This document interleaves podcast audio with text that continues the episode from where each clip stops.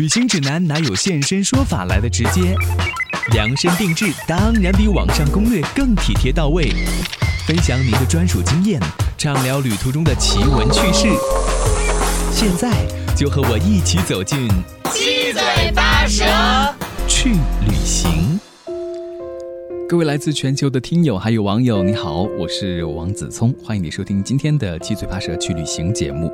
我们在上一次节目当中邀请的嘉宾是纪录片《观世界》的创作者谷雨辰，分享了他在拍摄《观世界》这一系列的纪录片，还有自己在旅行当中的一些故事。旅行的时候，我们在看这个世界，我们也在寻找自己。那或许雨辰自己的故事呢，会对在听节目的朋友你有一些帮助。欢迎你收听我们今天的节目。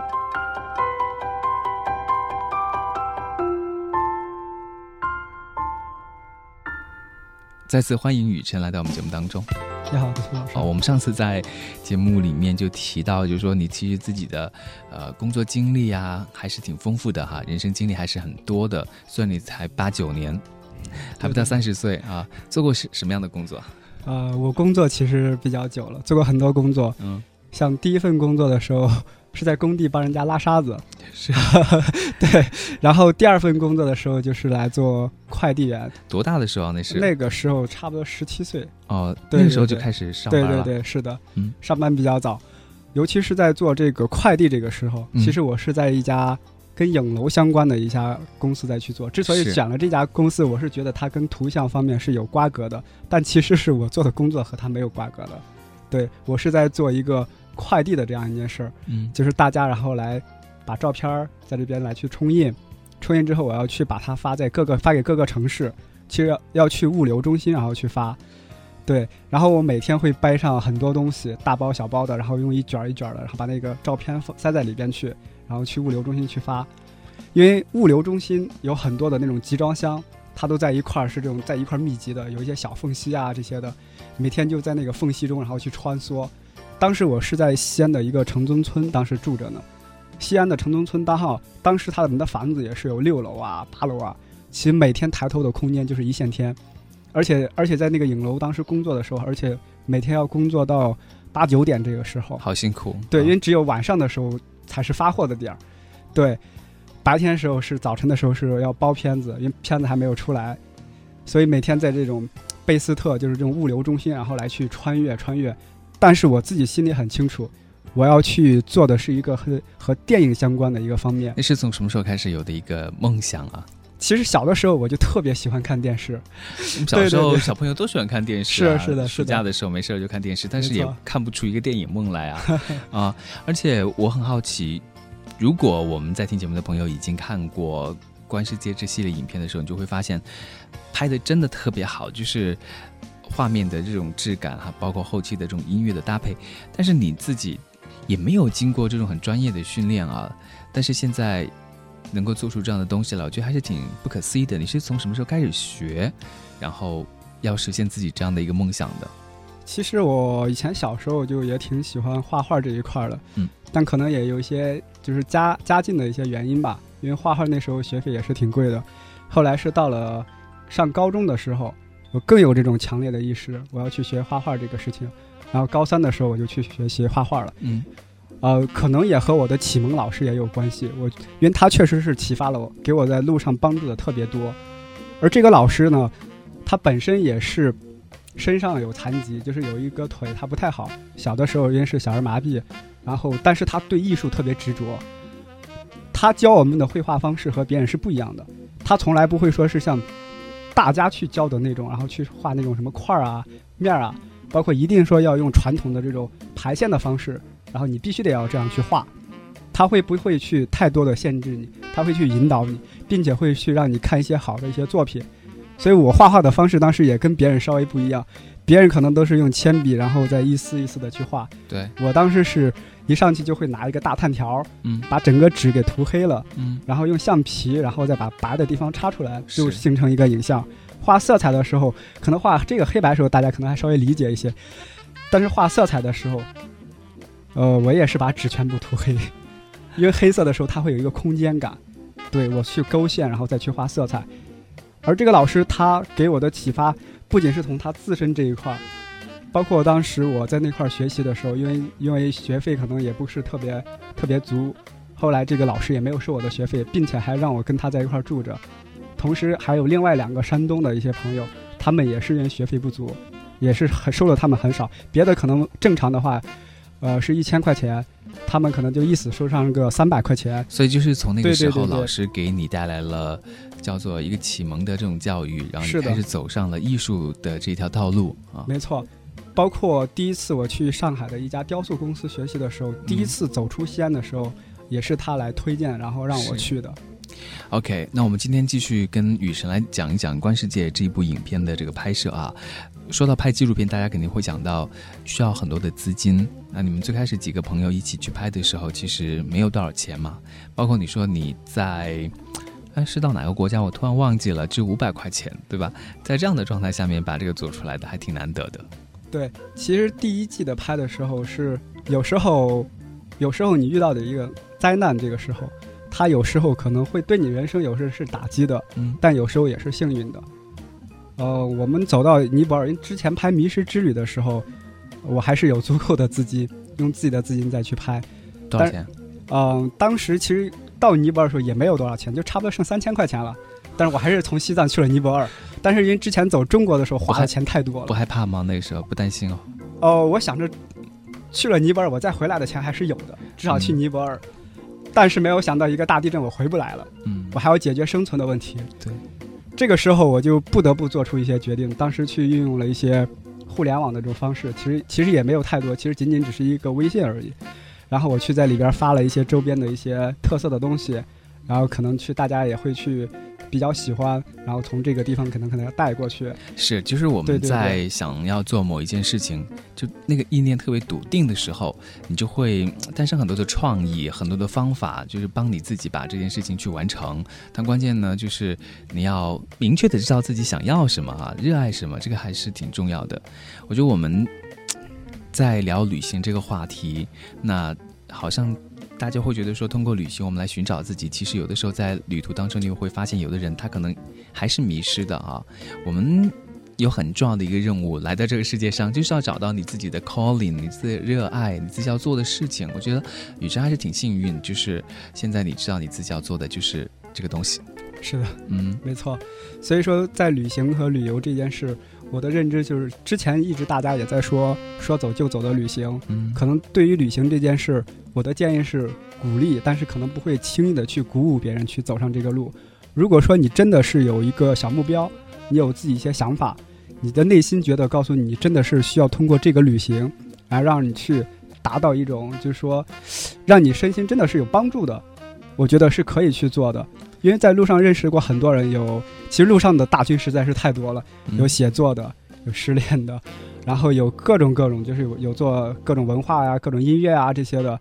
但有一些人走着走着他就迷茫了，因为回来之后他不知道他需要再做什么，因为他看到了两个不同的世界，而两个世界都是真实的，所以他很难再去接受城市这种这种生活方式，他很难再融入这种，但是这种方式又是大多数人我们才去做的。所以这个时候他就更加迷茫了。嗯，对。雨辰因为自己的这些旅行经历非常丰富，而且有很多的思考。我看到你在豆瓣上面发的帖子哈，上面有的话也写的挺好的。比如说，你说有时人生最残酷的不是你在一场灾难中面临生死抉择时的艰难，而是我们认为的现实，它会让我们身心支离破碎，甚至疯狂。它就像被打开盒子的潘多拉魔咒。当我们平凡之时，会向往生活有些波澜；而真正狂风暴雨来临之时，时呢，我们又变得恐惧不安，开始退缩，想要去拥有一处避风的港湾等等。对，其实这个感触就是，有时候在外边的时候，有时候其实是比较容易的，而城市的生活其实是最具挑战性的，因为我们每天需要面临的是你不喜欢的东西，嗯，怎么去让它变成你喜欢的？因为我们在城市中面对生活时候，不喜欢的东西实在是太多了。我们避免不了他的柴米油盐这些内容在里边，我们时时刻刻要面对。之所以又说波澜壮阔，是人在外边的时候，有时候遇到这种灾难时候，你这时候会想到家，是你会觉得家里这种宁静感。但当你真正在家的时候，待上那么一段时间的时候，发现内心还是狂躁的，我需要出去做一些这种。比较激励性的这种东西，所以人始终都是在这种矛与盾当中去生活。嗯，所以最后还有一句我看到说，而现实却永远的像梦魇一般吞噬着我们的心灵，是不是你也挺害怕？就是我们的心灵被吞噬了，你还是要去做一些，嗯，在有的人看来不是那么现实，然后追寻自己理想这样的一些事情哈。是的，呃，梦想其实我觉得是这样子的，不一定是说把它挂在嘴上的，嗯。其实有些东西，你只有坚持了，它才可能会有希望。对，如果你不去做的话，其实可能你在做，不一定它会成功。但是如果你去坚持了，它一定会有希望的。嗯，你在自己拍那个《观世界》之前《迷失之旅》的时候，你是很单纯的就去做这一件事情，还是当时就有设定说你要做成一个什么样的事，或者达到一个什么样的目标呢？拍摄《迷失之旅》的时候，其实我是有设定一个目标的，因为当时一直在做。CG 式的这种插画，是我就发现了自己的一个很大的一个缺点。那这个缺点就是我可以可以去把它画的很漂亮、很美，在常人的眼里去看它的时候，哇，这是一个很很漂亮的一个东西。这是怎么实现的？实在是太棒了。嗯，但是我的内心很了解，它是建立在一个空壳子之上的美，它是没有底蕴的。所以我是希望通过去行走，去去行走，然后真实的从真实世界中。来去挖掘东西，然后从当中再去提取美的东西，它是能够有基础性的。再去做这件事情的时候，它是可以推敲的，所以我才去选择了去辞职。因为辞职了，其实为什么会有迷失之旅这种概念呢？因为会尽管说有一定的资金，但是这个事情实在是太大了。因为电影电影这个事情是太难了，它需要很多人。嗯，如果说我再去找一个学院去报，其实我也尝试过这样子的。但是高昂的学费我退却了，我说与其有这个费用，我还不如自己去脚踏实地的，去自己去学，自己去真实的去感受，而不是从别人的一个身上，然后可能教过之后，可能别人那会有一些有用的一些东西，肯定是有的。但是我们我的实际情况在这里摆着，我只能通过这种方式，可能会对我来说是更有用的。是啊，有的人可能是。专科毕业的，学习这个专业的，他有很多的头衔和背景，但是我觉得可能这个世界更看重的是你到底做了什么。女生是拍出来了这个东西，那有的人他虽然有这个能力，或者他是专门学这个的，那他没有拍出这个东西来，他没有去做这件事情。而且你在路上有很多属于自己的一些感受。我们上期节目呢讲到你遇到的那些人，啊，给你带来的那些心灵上的一些触动，其实，在你拍摄的。这个影片里面有很多都是一些景物，对吧？景色等等。是的。呃，景色它是不会说话的，但是你用你的镜头让景色活了起来，要表达一些内容呀。有的时候我们搭配那个音乐，再来看那些你拍摄的美景的时候，真的会觉得非常的感动，而且非常的震撼。我不知道这个过程里面有哪一些景色对于你来说，或者一些经历对你来说，就是非常的震撼。你看到之后也有一种。像上次我们节目当中说到的，流泪的感觉或者那种冲动呢？嗯，第一个景呢其实是色达，这个地方给我的印象，因为我当时也是在网上看了这个图片，我第一反应就是我要去，我一定要去，但他没有让我很大的去说是失望，包括去了之后是看到了有些是片段是看到我我以前就是我们小时候的一些片段。除了它整个山上有一些红房子之外，当时在拍一个草地的时候，有一个小孩儿，嗯，然后在那儿放牦牛，在黄昏下，满山遍野的都是牦牛。我当时在那儿坐着，然后去拍他。他在他们有的还是没有上学的，已经年龄看上去好像也不是特小，也不是特别大，但是在那种草原当中，他们很欢快。就包括我们现在的一些教育，我可能会有时候就联联想一些。到底哪一种方式更适合小孩子？嗯，因为我觉得就是我们每个人生下来嘛，呃，已经有很多的这种累赘在里边，你一定要为你的父母来去负责任，你要去为你的孩子来负责任。为什么很多人会有这种迷茫感呢？例如说，现在有一些小孩子，可能就是因为父母给了他太多的东西，嗯哼，他已经不知道自己需要该做些什么了，嗯哼。哎，那个时候，所以你看到的什么样的画面？我看到的就是他在赶牦牛这个画面，我觉得想起自己小时候放羊的一些画面。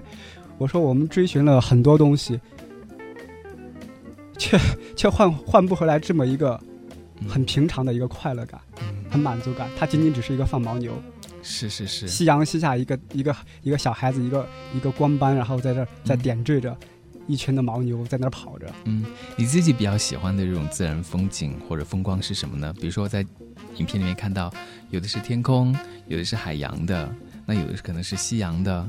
嗯，其实我更多可能会喜欢山多一些。OK，对我觉得站在山上的时候，那种感觉比较空灵一些。嗯，会觉得整个大脑也是清晰的。嗯，看到的东西会更多一些。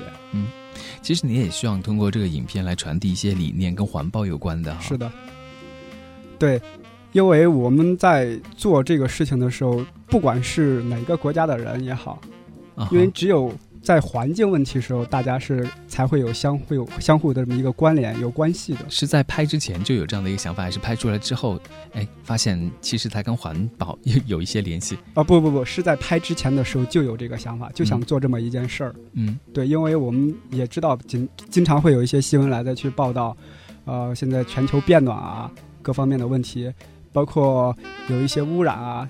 包括这个雾霾，因为我出发之前是有雾霾的，北京那会儿雾霾正好严重，但是到了色达那边之后，立刻就换了一个蓝天白云雪山的一个景。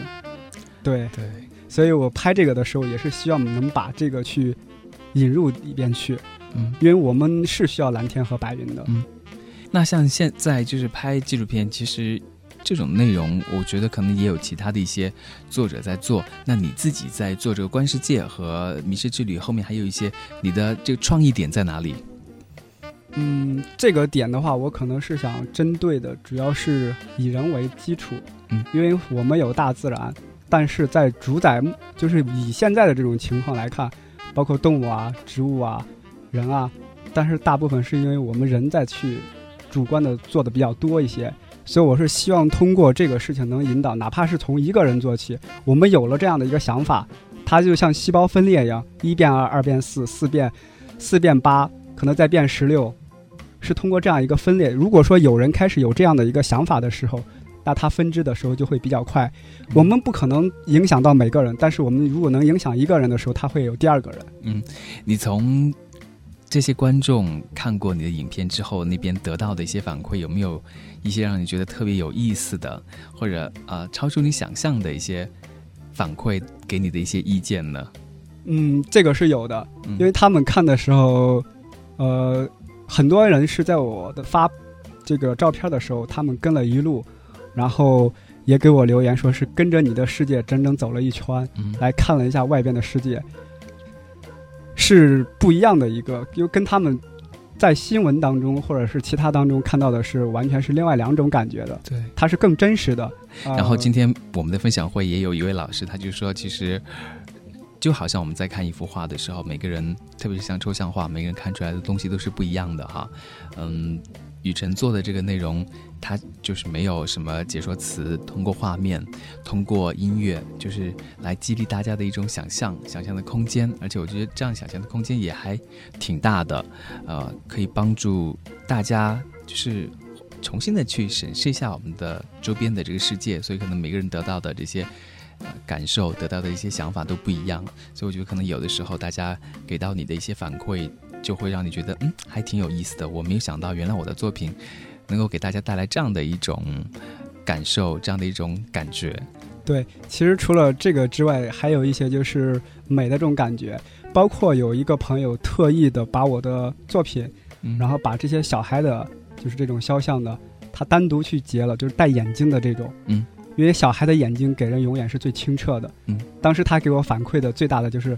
那些小孩的眼神把他打动了，是，对，而且这一路有很多的一些故事。我们上次在节目当中分享了一些你遇到的一些好人，对吧？还有一些困难，包括在海边呃露宿等等，呃，还有就是你们因为资金的原因，所以呢，这个拍摄的条件也很艰苦等等，还有挺多的，包括在西藏有一些高原反应，还有缺氧啊等等。很多这样的一些经历都没有阻止你们的一些脚步，对吧？可以再跟大家分享一些吗？包括你们在尼泊尔还遇到了大地震，有洪水，还有战争，是吗？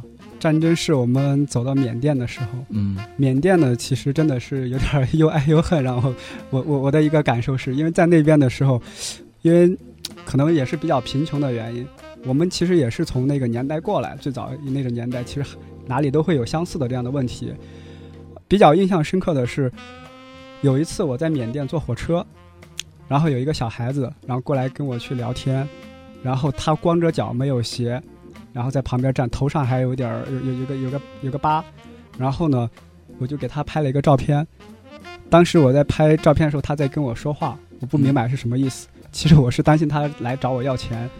后来我错了，因为我没有给他钱，我是买了一些食物，然后我去给他食物去吃，他也不要。呃，其实他也不是要钱，因为他最后告诉我他不是要钱。嗯。后来我们到了之后，他告诉我你们到了。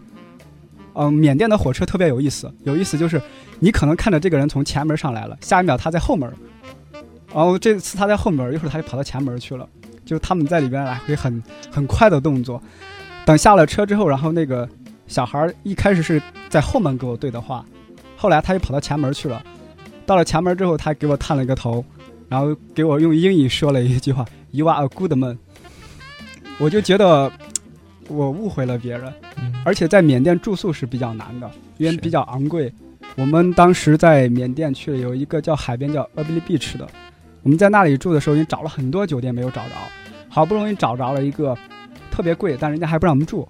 最后是因为有一个不让你们住？因为他那边有一些限制，具体的话可能会比较复杂一些，有一可能是外国人不能住这种，就是住。对对对，是这样子的。后来通过一个当地，然后说好话，我们才住了。花了五十美金，我们当时住了一个条件特别差，没有热水，然后需要用水管接着那个水然后去冲，包括还是一个大通铺，然后花了五十美金，然后有一对年轻夫妇也去他们那儿住，花了三十块钱人民币，然后住了一个有水，然后又是一个很标准的一个标间，被宰了。对，但是后边的事情让我们很诧异，嗯，因为这件事我们其实走的时候有一个朋友特别有意思，他特别喜欢吃水果。然后看见人家树上有那个菠萝蜜，然后指了一个特别大的，然后呢就特想吃，然后呢老板就过来了，就意思就说我们可以送给你一个，然后呢他就要那个大的，那个老板意思这个大的是生的，我就是不能吃，可能没明白，但是还是给了我们那个大的，给了大的之后，然后打开的那一幕，大家都尴尬了，为什么尴尬了？因为没有熟的菠萝蜜里边全是胶，我们用给人家弄的刀上也是那个胶。然后手上自己也沾的是胶，嗯，所以洗又洗不掉。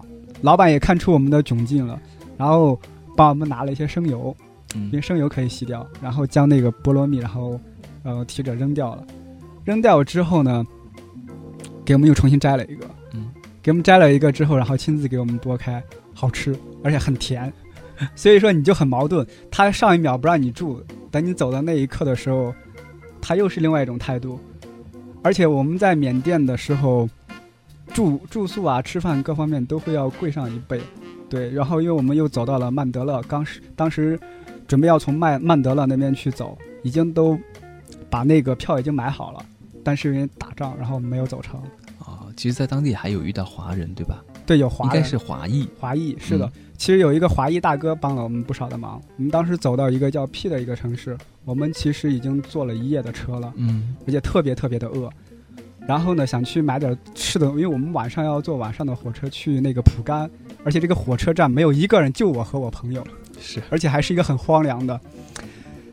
当时我们想吃中午的方便面，我们就找了一个，就是村里边一个，就对面的一个，还解决了。当时他还让我们去他们家洗澡，就是就外边的一个露，一个很露很露的一个随便的一个棚子，还给我拿了一个笼机。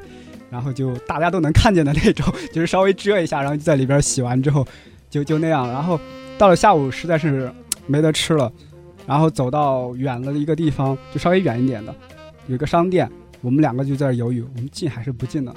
买还是不买的？就是已经到了吃饭，我们要纠结好久。后来我们去了之后，发现这个大姐原来是会说中文，嗯哼，我们瞬间就是心里瞬间有一种。很亲切，对踏实的感觉，好像觉得这是碰到自己人了，碰到家人那种感觉。后来就，呃，他的一个哥哥过来了，他就他他大哥一个华裔大哥是在在那边是开厂子，他其实已经是第三代华裔了，已经是那边的一个长长居住的一个人了。后来他们就后来这个大哥呢就看出我们好像没有吃饭，帮我们弄了三包方便面，然后又加的挂面，然后给我们打了四个鸡蛋。啊，还是自己家里的人亲。是的，是的，然后给我们饱餐了一顿。后来呢，他又帮我们去买票，亲自给我们买票。嗯，然后也没就是纯属是帮我们，然后邀请我们在他们家住上一晚，我们把票都买好了，他让我们退了。然后是对对对，就是我们出去旅行的时候，有的时候当然，嗯，害人之心不可有，防人之心不可无之类的。但是你也会发现，其实路上你真的还是遇到了很多的好人，他们是无所回报的，想要帮助你。没错吧？是的，嗯，还是好人还是挺多的。对，也会让我们对这个世界充满更多的善意。是的，虽然这个世界有很多的战争，你们也遇到了，对吧？你们也因为战争可能没有，刚你说没有办法去缅甸拍摄一些。自己想要拍的东西，但是这个世界还是有很多可爱的人的啊，还是值得我们呃更多的走出去看一看的，是也值得通过镜头把这些记录下来，然后呢告诉大家。所以你们接下来其实还有更多的一些拍摄计划啊，你跟我说还是希望有更多的人参与到观世界的这个拍摄当中，可能不只是雨辰你自己在拍，大家一起来加入来拍。是的，其实因为我在路上的时候。我相信在路上像有我这样经历的人，他不止一个。对，而且他们也想做一些事情，他们也在坚持着去做。可能他们也是想需要有一些方式方法，所以我希望能通过在第二季的时候将这些人能够聚集在一块儿，我们有更大的正能量，然后能够去做一些更伟大的事情。不不一定他是伟大的，但是。我们一定要想去做，就是至少是我内内心想做的一个事情，然后把它去聚集在一块儿，可能会邀请一些作家，还有一些画家，各行各业的，对各行各业的。我们希望有路上有更多的碰撞，也希望将我们自身的一些文化通过“一带一路”啊这些的去传递出去。嗯，好，我们希望以后可以看到你更多的作品，真的是很期待啊，让我们看到这个世界。有那么美的景，有那么美的人，那么可爱的人。谢谢你，雨辰。谢谢子聪老师。我们哭了，我们笑着，我们抬头望天空，星星还亮着几颗。我们唱着时间的歌。才懂得相互拥抱，到底是为了什么？因为我刚好遇见你，留下足迹才美丽。风吹花落泪如雨，因为不想分离。因为刚好遇见你，留下十年的期许。如果再相遇。我想我会记得你。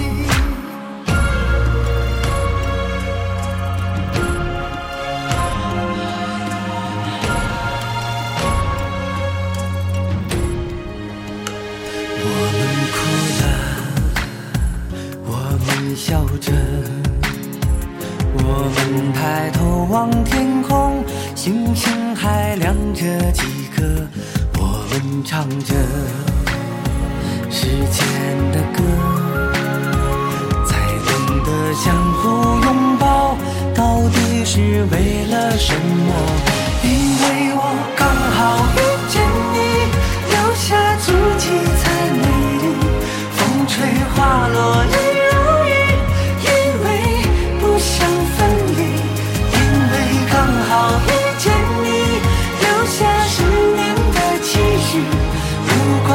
相遇。